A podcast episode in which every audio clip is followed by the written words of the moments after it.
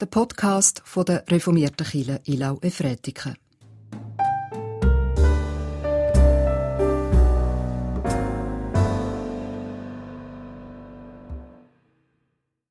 Aus Gnade seid ihr selig geworden.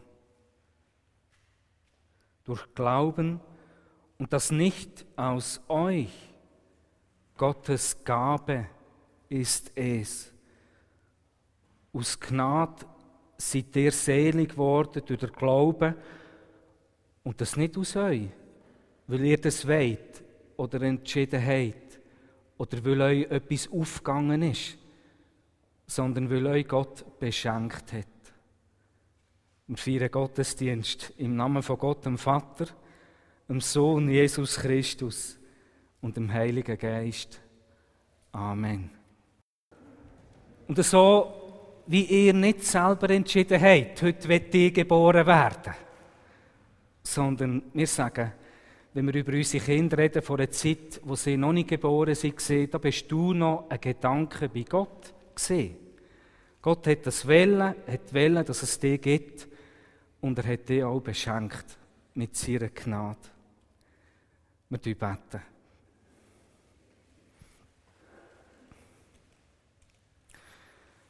Ein treuer Gott, du hast uns beschenkt. Und wir stehen und sitzen mit beiden Füßen in deiner Gnade. Aber manchmal fühlt sich das ganz anders an. Nicht nach Gnade, sondern nach Verzweiflung, nach Krankheit. Und du gibst uns dein Wort, dass du nicht auch dort, sondern dass du besonders dort mit uns bist. Hilf uns, dass wir den Reichtum von deiner Gnade erkennen können Unabhängig davon, wie glücklich dass wir sind oder wie schwierig dass es gerade ist. Mach uns bereit, die Wahrheit zu hören. Nicht wie wir sie haben möchten, sondern wie sie ist. Du bist der Christus. Du bist die Wahrheit. Und du hast Wort vom ewigen Leben. Erfülle uns mit deinem warmen Licht dass wir dürfen deine Liebe erkennen, wo jede Erkenntnis übersteigt. Ich bitte dich um dein Segen für unsere Kinder und unsere Jugendlichen, du sie behüten, umarmen, schützen, erfüllen sie mit ihrer Liebe, so wie sie Lichter angezündet haben, bis du selber ein Licht auf ihrem Weg Nimm sie an der Hand, du sie führen, begleiten, du sie heben. Dein Segen möge über sie kommen, heute und alle Zeit. Amen.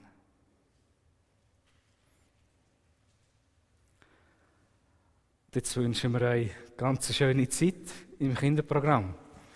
Viel Spaß, spitze Tore.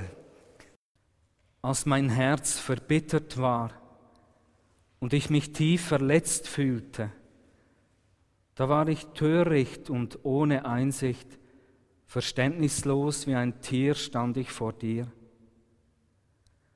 Aber nun bleibe ich für immer bei dir, und du hast mich bei meiner rechten Hand gefasst.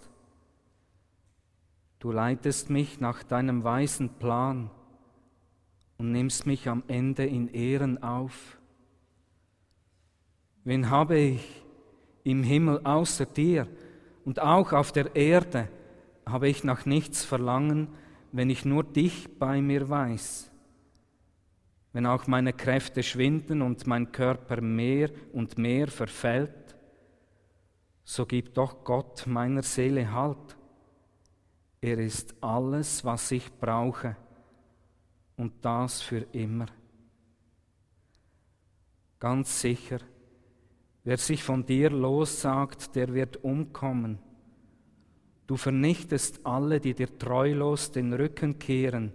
Für mich aber ist Gottes Nähe beglückend. Mein Vertrauen setze ich auf den Herrn, ja, auf den Herrn. Alle deine Taten will ich weiter erzählen. Ich lese aus dem ersten Korintherbrief, Kapitel 1, Verse 18 bis 25. Denn das Wort vom Kreuz ist eine Torheit für die, die verloren gehen. Für die aber, die gerettet werden, für uns, ist es Gottes Kraft. Es steht nämlich geschrieben, zunichte machen werde ich die Weisheit der Weisen und den Verstand der Verständigen werde ich verwerfen. Wo bleibt da ein Weiser? Wo ein Schriftgelehrter? Wo ein Wortführer dieser Weltzeit? Hat Gott nicht die Weisheit der Welt zur Torheit gemacht? Denn da die Welt, umgeben von Gottes Weisheit, auf dem Weg der Weisheit Gott nicht erkannte, gefiel es Gott, durch die Torheit der Verkündigung jene zu retten, die glauben. Während die Juden Zeichen fordern und die Griechen Weisheit suchen, verkündigen wir Christus den Gekreuzigten. Für die Juden ein Ärgernis, für die Heiden eine Torheit, für die aber, die berufen sind, Juden wie Griechen, Christus als Gottes Kraft und Gottes Weisheit. Denn das Törichte Gottes ist weiser als die Menschen und das Schwache Gottes ist stärker als die Menschen. Ich habe geschwitzt und gelitten an diesem Bibeltext. Ich nehme Perikopen, dass eben nicht ich bestimme, was der Gemeinde serviert wird, sondern ja, dass eben mir auch serviert wird. Und die Bibeltexte, die schaffen auch immer an mir selber und nehmen mich in die Pflicht. Ein Bibeltext für die, die sich schwach fühlen. Für die, die im entscheidenden Augenblick drüber schiessen. Der Paulus schreibt an die Gemeinde in Korinth. Korinth, ganz eine besondere Stadt. Zur Zeit von Paulus eine Hafenstadt. Ein wichtiger Handelsplatz mit vielen verschiedenen Tempeln, mit ihren Gottheiten. Korinth hat im ganzen Mittelmeerraum einen gewissen anrüchigen Ruf gehabt. Wenn du besonders viel Spass haben dann hast du nach Korinth müssen gehen. Mit viel Gesindel.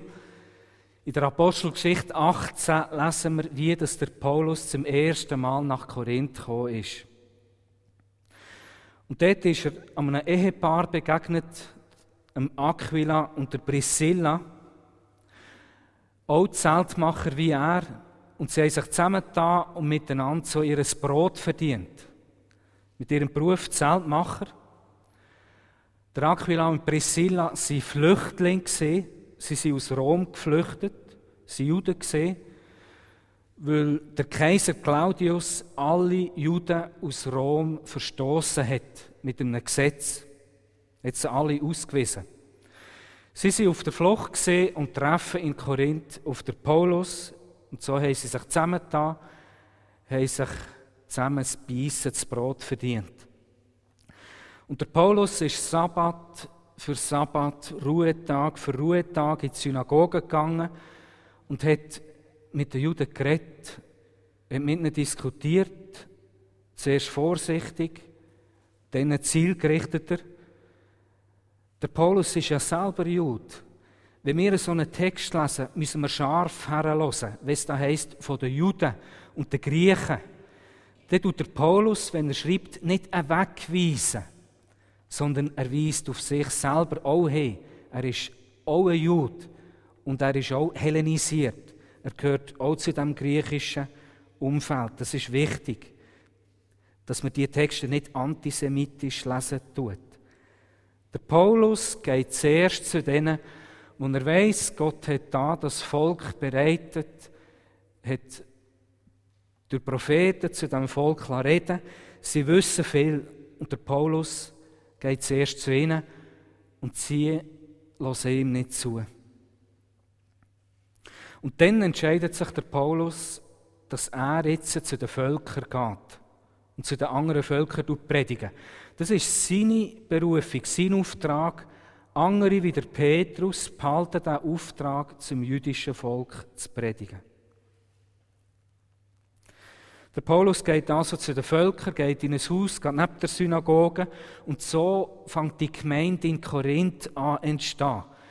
Und es sind einfache Menschen, wo der Paulus um sich umsammeln kann. Er tut ihn sogar in diesem Korintherbrief im ersten Schreiben. Schaut euch an.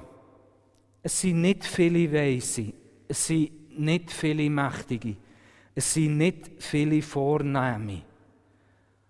Und das ist doch verständlich. Weil wer Rang und Namen hat, wer ein gewisses Ansehen hat, einen gewissen Einfluss, der geht doch nicht auf einen hören, auf so einen Sektenführer, der aus Jerusalem stammt. Er wäre ja blöd. Und darum entsteht da eine Gemeinde mit einfach gestrickten Leuten. Und der Paulus schreibt uns, Gott wett das so. Es ist eine Absicht dahinter. Wenn ich damals gelebt hätte, in dieser Gemeinde in Jerusalem, der Paulus hätte gesagt, ich gehe jetzt auf die Missionsreise und ich hätte ihn dürfen beraten, wie er das jetzt machen muss. Wenn er so weit auf Reisen geht, dann hätte ich ihm gesagt, los, es gibt Schlüsselpersonen. Auf die musst du achten, wenn du die kannst überzeugen kannst dann tut sich das Evangelium schneller verbreiten. Du musst zu den Reichen gehen. Jeder Mensch wird reich sein. Menschen schauen, was die Reichen machen. Wenn du die Reichen überzeugst, dann hat das einen Vervielfältigungseffekt. Du musst zu denen gehen, die vornehm sind, die einen Rang haben, die einen gewissen Namen haben, die haben Bedeutung, weil auf die hören die Menschen. Und was die sagen, auf was man hören muss, hören auch andere. Du musst auf die Lehrplätze gehen, auf die hellenistischen Universitäten, zu den Studierten, zu den Doktoren, zu den Professoren. Und die können gut reden. Wenn die kannst überzeugen und die reden mit den Menschen, dann wird sich das wie ein Flächenbrand verbreiten. Und dann brauchst du ein paar Künstler und Musikerinnen, und die können das Ganze verpacken, in eine gute Form bringen. Die können unterhalten. Weil Paulus, wenn du nur gehst, predigen, dann wirst du nicht weit kommen. Weil das ist nicht besonders attraktiv. Die Menschen hören nicht gern lang zu.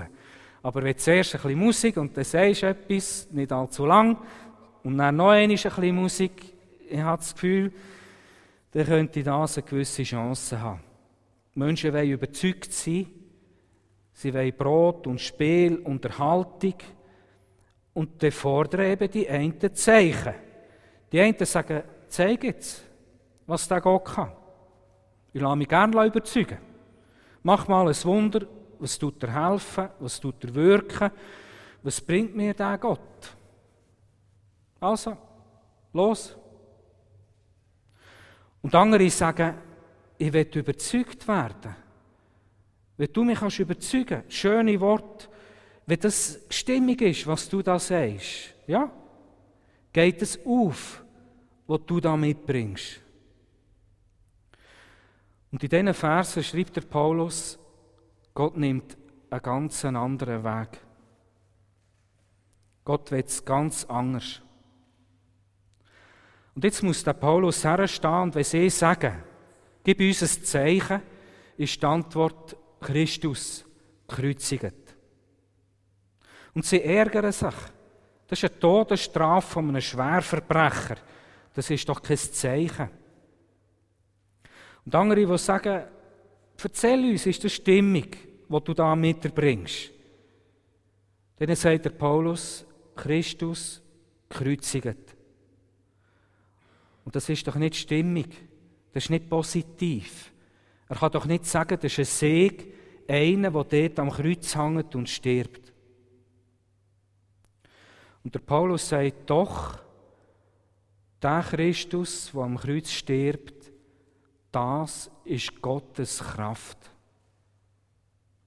Der, der in die Verletzlichkeit geht, der in die totale Abhängigkeit, in die Schwachheit sich hängen das ist Kraft, wie Gott sich durchsetzen wird.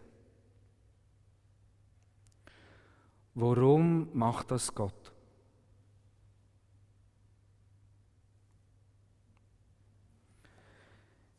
Der Paulus schreibt, wir sind umgeben von Gottes Weisheit. Alles, was wir sehen, was wir fühlen, die ganze Welt ist erfüllt von Gottes Weisheit. Von der kleinen Raupe, die sich wie ein grosses Kunstwerk verpuppen und ein Schmetterling wird, bis zu den grossen Sternen, die ihre Bahnen ziehen. Der menschliche Körper, das komplizierte System, alles geht auf. Und trotzdem, obwohl überall Gottes Weisheit am Werk ist, trotzdem erkennen wir ihn durch unsere Weisheit nicht. Auch die Experten können mit ihrem Expertenwissen Gott nicht erkennen. Gott wählt einen ganz anderen Weg. Und der Paulus tut der Jesaja zitieren, was der von Gott seinem Volk sagt. Ich werde die Weisheit der Weisen vernichten und den Verstand der Verständigen werde ich verwerfen. Und der Jesaja tut es dort begründen, was Gott seinem Volk sagt. Ihr tut mich zwar mit den Lippen ehren, aber euer Herz ist weit weg von mir. Die Geschöpfe erkennen ihren Schöpfer nicht. Der Ton erkennt seinen Töpfer nicht. Und Gott sagt also, in einem gewissen Trotz, wenn die Reichen, die Vornehmen, die Studierten, die musisch Begabten, die Talentierten nicht kommen wollen, oder wenn sie nur kommen, weil man sollte, weil es Pflicht ist, aber nicht mit dem Herz, dann wird Gott andere einladen. Und dann tut er sie sogar so einladen, dass sich die Weisen, die Talentierten beleidigt fühlen. Mit einem Skandal.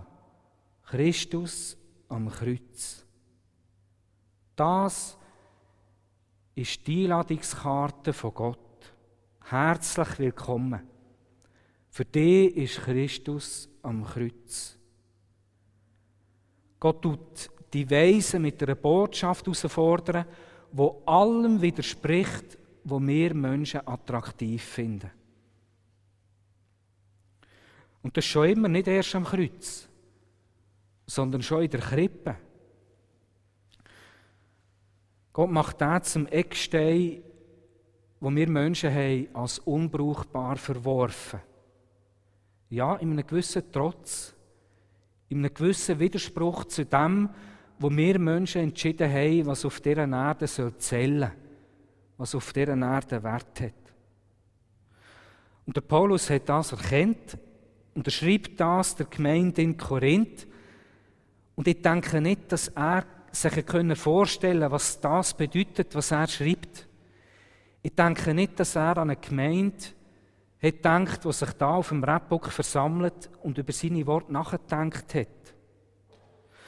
Aber das ist auch gar nicht nötig, dass der Paulus die Vorstellungskraft hat, weil es geht nicht um seine Vision, es geht nicht um seinen Plan, um seine Strategie oder seine Berater, sondern es setzt sich das durch, wo Gott will, sogar wenn er der Weg durch die Schwachheit durchgeht.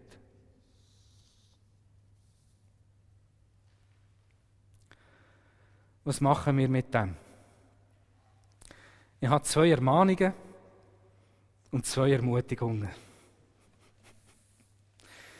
Die erste Ermahnung ist, wir müssen aufpassen, wenn es um Schwachheit geht. Wir dürfen Schwachheit nicht gering schätzen, weil Gott einen ganz anderen Blick auf Schwachheit hat. Wenn wir in unserer Kirchengemeinde Schwachheit erleben, dann dürfen wir nicht denken, es ist ein Unfall oder es ist ein Fehler im System, sondern so hat uns Gott zusammengeführt. Und wir sind Menschen, wir dürfen versuchen, aus dem das Beste zu machen, Aber die Wunder kommen aus Gott und nicht aus uns. Wir müssen lernen, mit unseren Schwachheiten zusammen zu leben, als eine Gemeinde, so wie ein Ehepaar einander nicht kurieren kann oder gegenseitig überzeugen, sondern einfach lernen, miteinander durchs Leben zu gehen. Die zweite Ermahnung ist, die Botschaft von Gott, Jesus am Kreuz, die muss ein Skandal bleiben. Wenn wir an Verpackung denken, wenn wir schöne Anlässe feiern, müssen wir uns hintersinnen, es darf nicht darum gehen, diese Verpackung, mit dieser Verpackung das, was drinnen ist, das abzuschwächen. Weil sie bleibt ein Skandal. Sie bleibt anstößig und schwierig.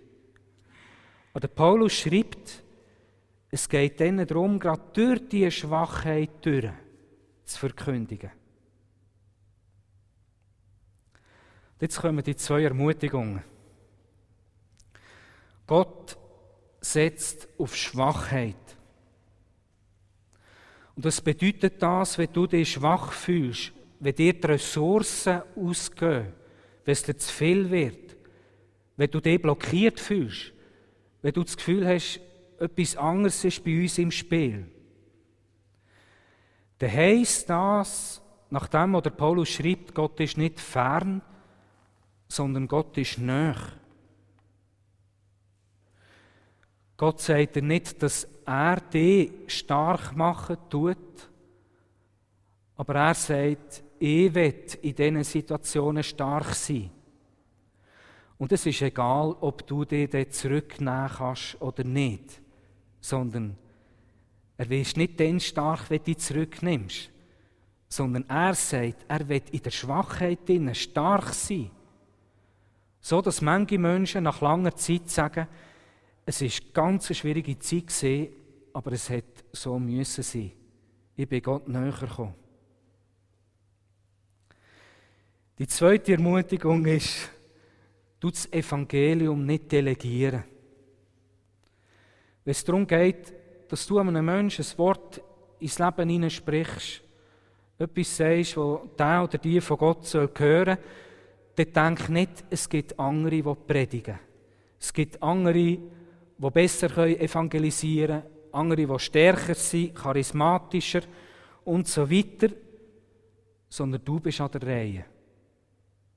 Und dann überlegt er, wenn du merkst, es ist an dir, etwas in das Leben hineinzureden von Gott, dann verlade dich nicht auf Menschen, dass es dir richten, sondern dann verlade dich auf Gott.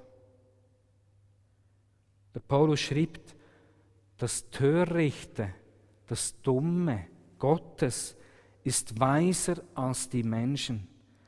Und das Schwache Gottes ist stärker als die Menschen.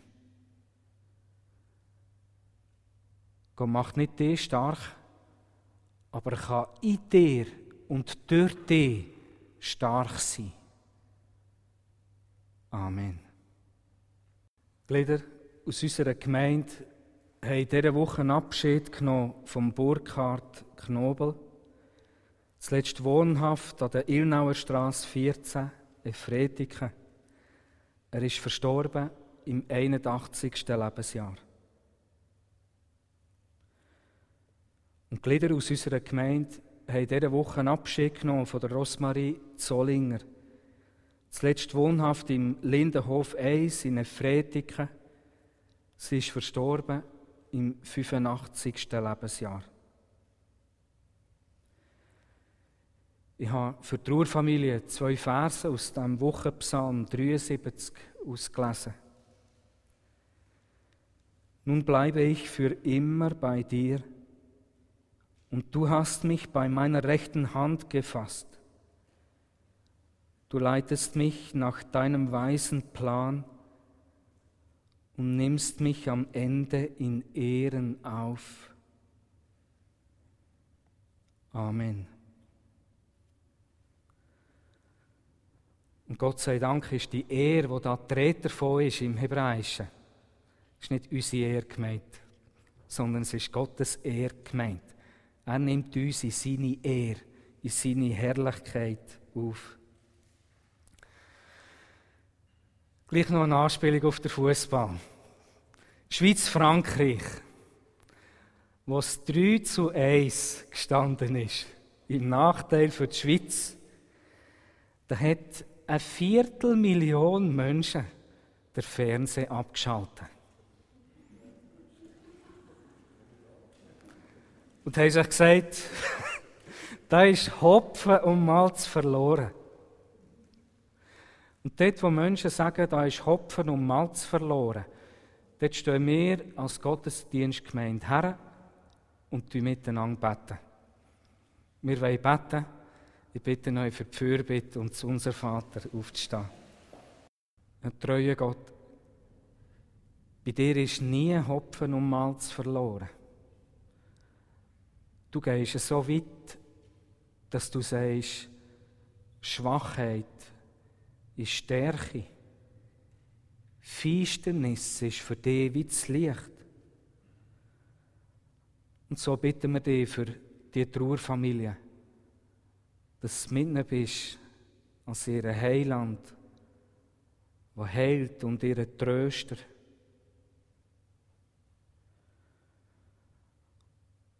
Und wir wollen dich besonders bitten für alle Flüchtlinge, die in Kemptal leben. Ich bitte dich, dass du uns unsere blinden Flecken zeigen